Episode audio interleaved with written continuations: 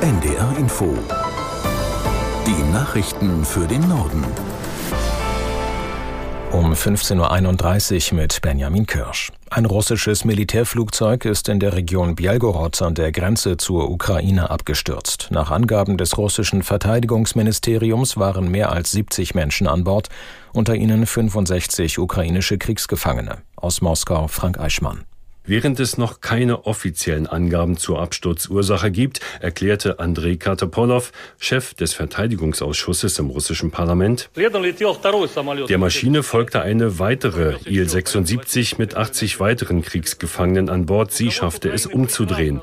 Die ukrainische Führung wusste genau vom vorbereiteten Austausch und wurde auch informiert, wie die Kriegsgefangenen transportiert werden. Aber die Il-76 wurde abgeschossen mit drei Raketen, entweder vom Raketen Raketenkomplex Patriot oder von einem Iris-T deutscher Herstellung.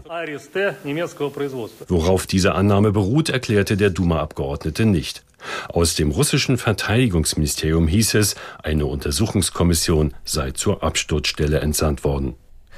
Deutsche Soldaten sollen sich ein weiteres Jahr der Antiterrormission der NATO im Mittelmeer und am UN-Einsatz im Südsudan beteiligen. Das Bundeskabinett hat eine Verlängerung beschlossen.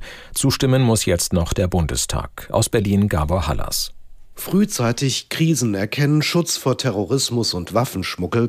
Darum geht es bei der Mission Sea Guardian, denn die Seewege im Mittelmeer sind wichtig. Schiffe werden kontrolliert mit Zustimmung der Besatzung. Es können bis zu 550 Soldatinnen und Soldaten eingesetzt werden. Ebenso bleiben deutsche Soldatinnen und Soldaten im Südsudan als Teil einer UN-Mission.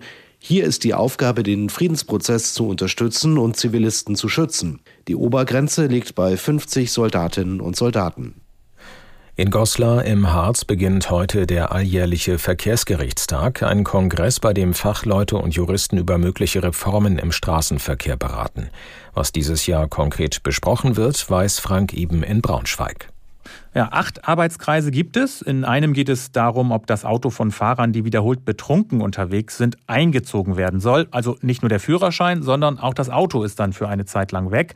Das geht bisher nur in gravierenden Fällen bei Rasern. Dann geht es um die Unfallflucht. Die gilt ja als Straftat, also wenn ich beim Parken ein anderes Auto zerkratze und nicht warte. Der ADAC will die Unfallflucht zur Ordnungswidrigkeit herabstufen. Da sind einige dagegen, wie der Richterbund oder die Polizei. Außerdem geht es um die Rechte von Fahrgästen, die bei Reisen mehrere Verkehrsmittel nutzen. Also einige spannende Themen stehen in Goslar auf dem Plan. Polens neue Regierung will das Abtreibungsrecht des Landes freiheitlicher gestalten. Ministerpräsident Tusk kündigte an, in Kürze einen Gesetzentwurf für legale und sichere Abtreibungen bis zur zwölften Schwangerschaftswoche ins Parlament einzubringen.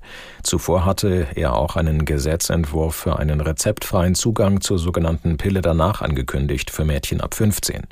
Bisher sind Abtreibungen in Polen nur im Fall einer Vergewaltigung oder von Inzest erlaubt oder wenn das Leben der Mutter in Gefahr ist. Nach einer Verabschiedung durch das Parlament muss Polens Präsident Duda die neuen Gesetze noch in Kraft setzen. Pflanzen, die mit neuer Gentechnik hergestellt wurden, könnten bald leichter zugelassen werden. Dafür hat der EU-Parlamentsausschuss heute den Weg geebnet. Aus Brüssel Jakob Mayer. Es geht um Organismen, bei denen das Erbgut mit gezielten Eingriffen verändert wurde und die auch durch Evolution oder konventionelle Züchtung entstehen könnten. Sie mussten bisher das gleiche Verfahren durchlaufen wie Pflanzen, die nach herkömmlicher Gentechnik verändert wurden, wo also fremde Gene in den Organismus eingebracht wurden. Der federführende Ausschuss des EU-Parlaments hat jetzt zugestimmt, die Zulassung für die neue Gentechnik zu vereinfachen, unter der Maßgabe, dass die neuen Züchtungstechniken nicht im Ökolandbau eingesetzt werden und das Saatgut gekennzeichnet gekennzeichnet wird. In den USA hat es bei einer Boeing-Maschine erneut eine schwere Panne gegeben. Kurz vor dem Start in Atlanta verlor ein Flugzeug der Gesellschaft Delta ein Rad. Die Maschine vom Typ 757 sollte in die kolumbianische Hauptstadt Bogotá fliegen. Während der Startvorbereitungen löste sich nach Angaben der US-Luftfahrtbehörde FAA eines der Bugräder. An Bord befanden sich 184 Passagiere, die die Reise in einem Ersatzflugzeug antraten. Boeing war zuletzt in die Schlagzeilen geraten, nachdem während des Fluges einer 737 MAX ein Rumpfteil herausgebrochen war. Das waren die Nachrichten.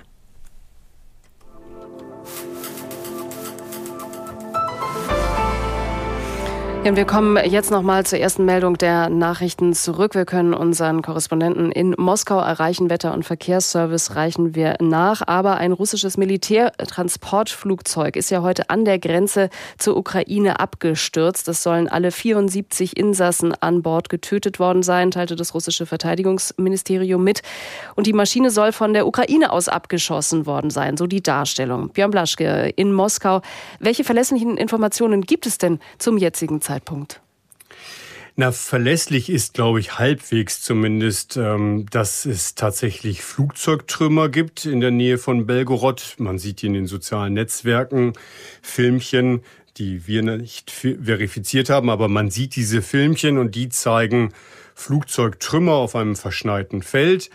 Äh, und es gibt verlässlich die Angaben aus Moskau, und zwar dort von mehreren Stellen, unter anderem vom Sprecher des Verteidigungsministeriums, der gesagt hat, dass heute um 11.15 Uhr das Kiewer Regime einen Terroranschlag verübt habe, so heißt es, und dass dieses Kiewer Regime, also letztlich die Führung in der Ukraine dafür gesorgt habe, dass ein Militärtransportflugzeug abgeschossen wurde. Und zwar, als es auf der Route aus dem Großraum Moskau in Richtung Belgorod unterwegs war und äh, dass da an Bord 65 Gefangene, Kriegsgefangene aus der Ukraine gewesen seien, wie auch Militärpersonal aus Russland und die Besatzung.